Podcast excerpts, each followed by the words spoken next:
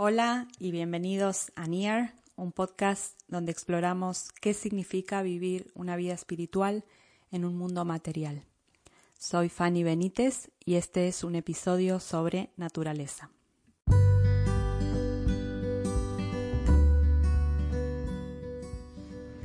Naturaleza, encuentro, arte y ritual.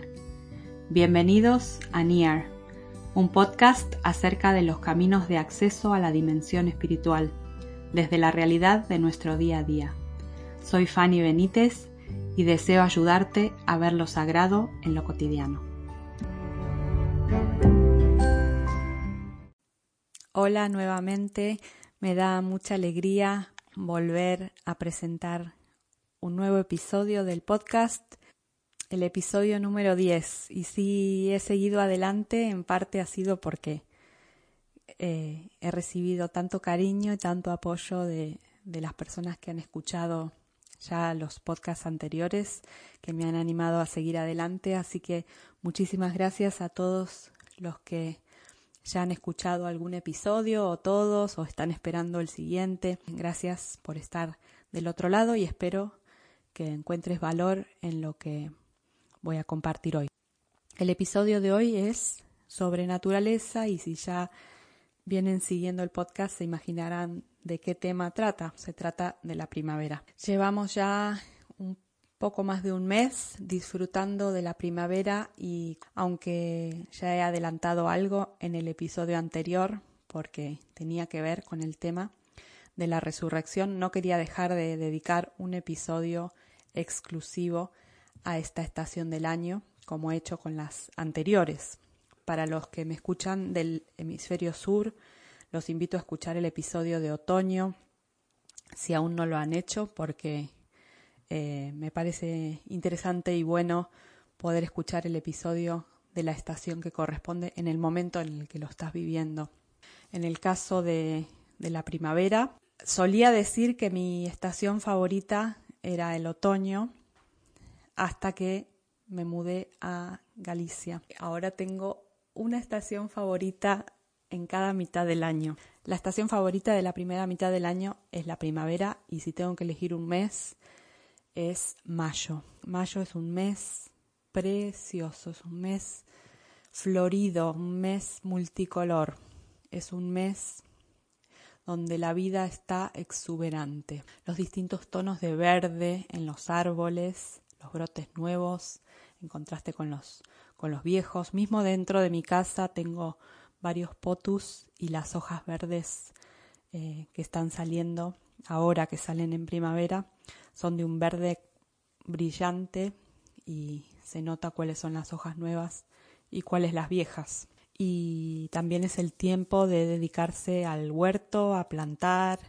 He plantado ya fresas, tomates, frambuesas, y distinto tipo de verduras, lechugas y otras cosas que vamos día a día cuidando y anticipando lo que va a ser la cosecha del verano.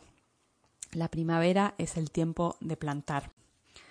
Eh, hay una frase de Margaret Atwood que me gusta mucho que dice, en primavera, al final del día, deberías oler a tierra.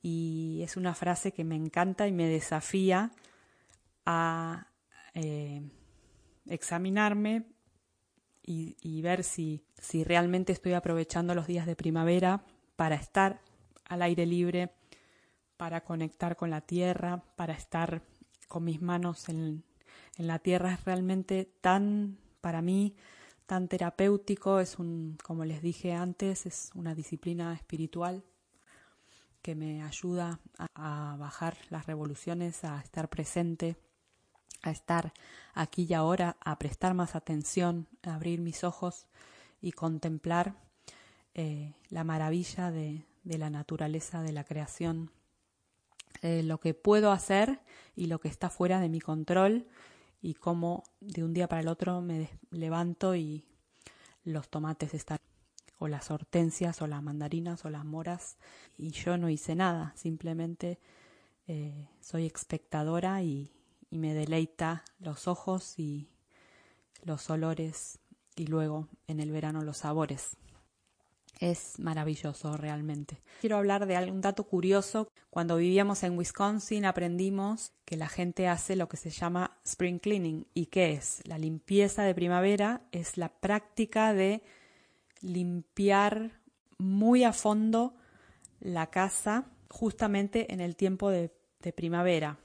Y las culturas que, que tienen inviernos muy largos son especialmente practicantes de, esta costumbre. En algunas culturas la limpieza ocurre al final del año. Creo que en Japón el, el último día del año lo pasan limpiando la casa como para dar la bienvenida al año nuevo. En el caso de Wisconsin, por ejemplo, o en Suecia, en los países nórdicos, hacen la limpieza de primavera. Se cuenta que el origen de, el origen de esta costumbre, de esta tradición de limpieza de primavera, viene de, Irán, de, la zona de Persia, porque el, año nuevo persa cae el primer día de primavera, Kane de Kani, que significa shaking the house, sacudir la casa, justo antes del año nuevo. Todo en la casa debe ser limpiado. Otra posibilidad sugiere que los orígenes del, del spring cleaning, de la limpieza de primavera, viene de los judíos, que limpiaban su casa para anticiparse a la fiesta de la Pascua, el Pesaj, el Passover. En Norteamérica y en el norte de Europa esta costumbre tiene valor eh, especialmente, como les contaba antes, por el tema del clima, porque antes del, del invento de la aspiradora, marzo era el mejor mes para, para sacar el polvo de la casa porque las temperaturas subían lo suficiente como para abrir las ventanas, pero no lo suficientemente cálido como para que los insectos fuesen un problema para entrar en la casa. Entonces, eh, después de estar tres meses casi invernando o hibernando, convenía en marzo empezar a abrir y ventilar y quitar el polvo de la casa. También es el tiempo del año en el que los, las las chimeneas de carbón dejaban de funcionar y entonces podían lavar las paredes, los muebles y, limpiar todo el, polvillo y la ceniza que genera tener una chimenea o un, o un horno de carbón. En diferentes culturas y diferentes tradiciones puede empezar entre el primero de marzo y continúa hasta el final de abril. Y es también un acto simbólico. Así que pensaba que, que esto también tiene un paralelismo ¿no? con lo que habíamos hablado en los últimos dos episodios.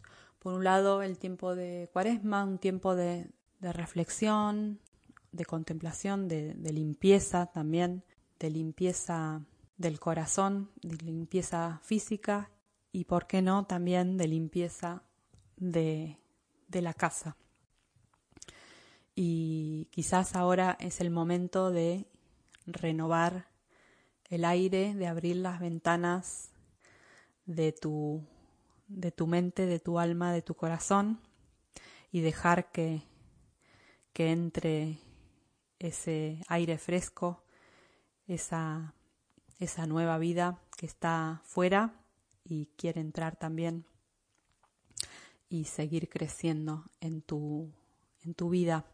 Y quizás también eh, todavía hay cosas que, limpiar y sacar lo que ya estorba, lo que no sirve, para dar lugar a lo nuevo. No podemos seguir creciendo si nos, si nos aferramos al otoño, ¿no? Como hablábamos antes, el, el árbol que no quiere soltar sus hojas no puede ver los renuevos de primavera ni las flores. Nuevamente recurro a Parker Palmer porque me encanta cómo él describe las cuatro estaciones y lo que ocurre tanto en la tierra como en nuestra alma. Y él dice que antes de que la primavera sea bella, es, es muy fea realmente. Es todo barro y mugre. Y él, es de la zona del Midwest, de Wisconsin también, de Madison, y recuerdo cuando vivíamos en Wisconsin, al final del invierno, cuando empieza la primavera y se empieza a derretir la nieve, lo único que se ve en la calle es nieve sucia y charcos y barro, porque cuando se derrite la nieve, la acumulación que produce en la tierra genera esos charcos y la nieve se ensucia porque ya no nieve más, entonces la nieve no es blanca, es opaca y se va ensuciando con, con las salpicaduras de los coches sobre el barro y es como un círculo vicioso de, nieve, nieve marrón, nieve negra, nieve gris. Realmente no es nada bonito, pero también es una señal de que el invierno está pasando y la primavera se acerca. Y él dice que en ese contexto de, de confusión, de desorden, de, de fealdad, las condiciones para el renacer están siendo creadas. Y esto tiene que ver con lo que hablábamos en el episodio anterior sobre la resurrección, ¿no? Cómo la resurrección la podemos ver claramente en la naturaleza, cuando llega la primavera y todo renace. Las condiciones para ese renacer es en el medio de, de lo feo y de lo, de lo desagradable.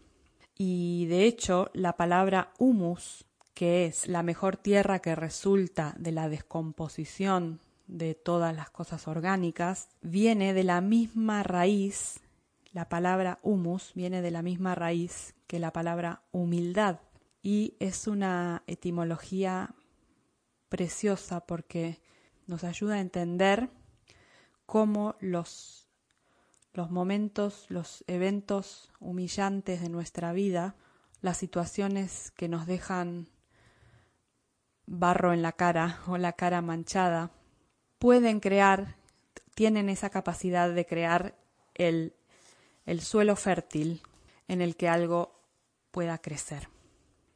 Y aunque la primavera comienza lenta y tentativamente, crece con una tenacidad que nunca deja de tocar mi alma. Y de esos pequeños comienzos crece una esperanza a una escala geométrica. Los días se vuelven más largos, el viento se vuelve más cálido y el mundo empieza a crecer y volverse verde otra vez. La primavera me enseña a mirar más cuidadosamente por aquellos brotes verdes de posibilidad. Y esto tiene que ver con el tiempo que estamos viviendo también aquí al menos en España, hace dos días se ha levantado el estado de alarma y, hay como una euforia, ¿no? Desmedida en algunos casos, según vemos en las noticias, pero mm, veo esperanza en la gente de que por fin estamos saliendo después de un año tan difícil que hemos atravesado estas pequeñas señales de esperanza, pequeños brotes de esperanza. Los números van bajando, se abre el estado de alarma, se vuelve un poco a la normalidad. En algunos aspectos las vacunas van llegando, eh, diferentes cosas que, que, nos hacen creer en, en la posibilidad. Parker Palmer continúa y dice que hablar de la primavera en todo su esplendor no es tarea fácil porque la, primavera tardía es casi caricaturesca, es como muy exagerada, como decía Gloria Fuertes, qué cursi eres, primavera. Es tan extravagante que se caricaturiza a sí misma. Pero quizás debamos ceder un poco a esa extravagancia para entender que la vida no siempre debe ser medida y racionarse como el invierno nos obliga a hacerlo, sino para de vez en cuando pasar la vida en un derroche de color y crecimiento. Quizás esa es la lección de la primavera para nuestra vida. El regalo de la vida que parecía haberse extinguido en el invierno, nos ha sido entregado una vez más y la naturaleza, en lugar de acapararlo, lo entrega una vez más, nos lo regala todo. Si recibes un regalo, ese regalo se mantiene vivo no aferrándote a él, sino pasándolo, compartiéndolo. Si queremos salvar nuestra vida, no debemos aferrarnos a ella, sino abandonarnos, rendirnos a la vida. Cuando estamos obsesionados con la productividad, la eficiencia, el rendir, las fechas límites, las entregas, con los objetivos y las estrategias, es poco probable que nuestro trabajo dé algún fruto entero o completo. Es poco probable que conozcamos la plenitud de la primavera en nuestras vidas. La última frase que me encanta de Parker Palmer, que me hace pensar mucho y que es una enseñanza para mi vida constantemente, dice, obviamente las abejas son prácticas y productivas, pero ninguna ciencia puede persuadirme de que no están también complaciéndose a sí mismas y deleitándose mientras trabajan. Y este es el mensaje y el desafío de la primavera para nosotros en este tiempo, de ver esos brotes de esperanza. ¿Dónde estás viendo esos brotes de esperanza en tu vida, en tus circunstancias, en tu entorno, en tu trabajo, en tu familia? ¿Cuáles son esos brotes de esperanza? ¿Dónde estás disfrutando y rindiéndote o entregándote a la extravagancia eh, te estás permitiendo entregarte a la extravagancia, te estás permitiendo disfrutar, deleitarte en, la extravagancia de los colores, el disfrutar.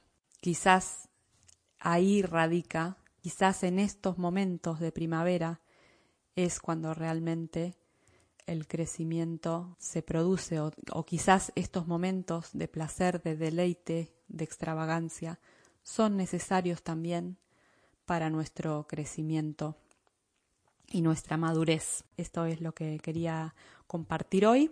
Muchas gracias y hasta el próximo episodio.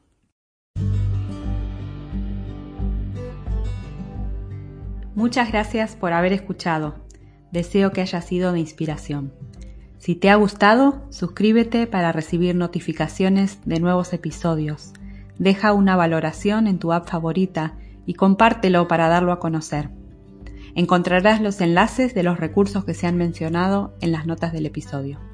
Para más información, visita mi página web fannyathome.com, suscríbete a mi newsletter mensual o búscame en Instagram, arroba fannyathome. Hasta el próximo episodio.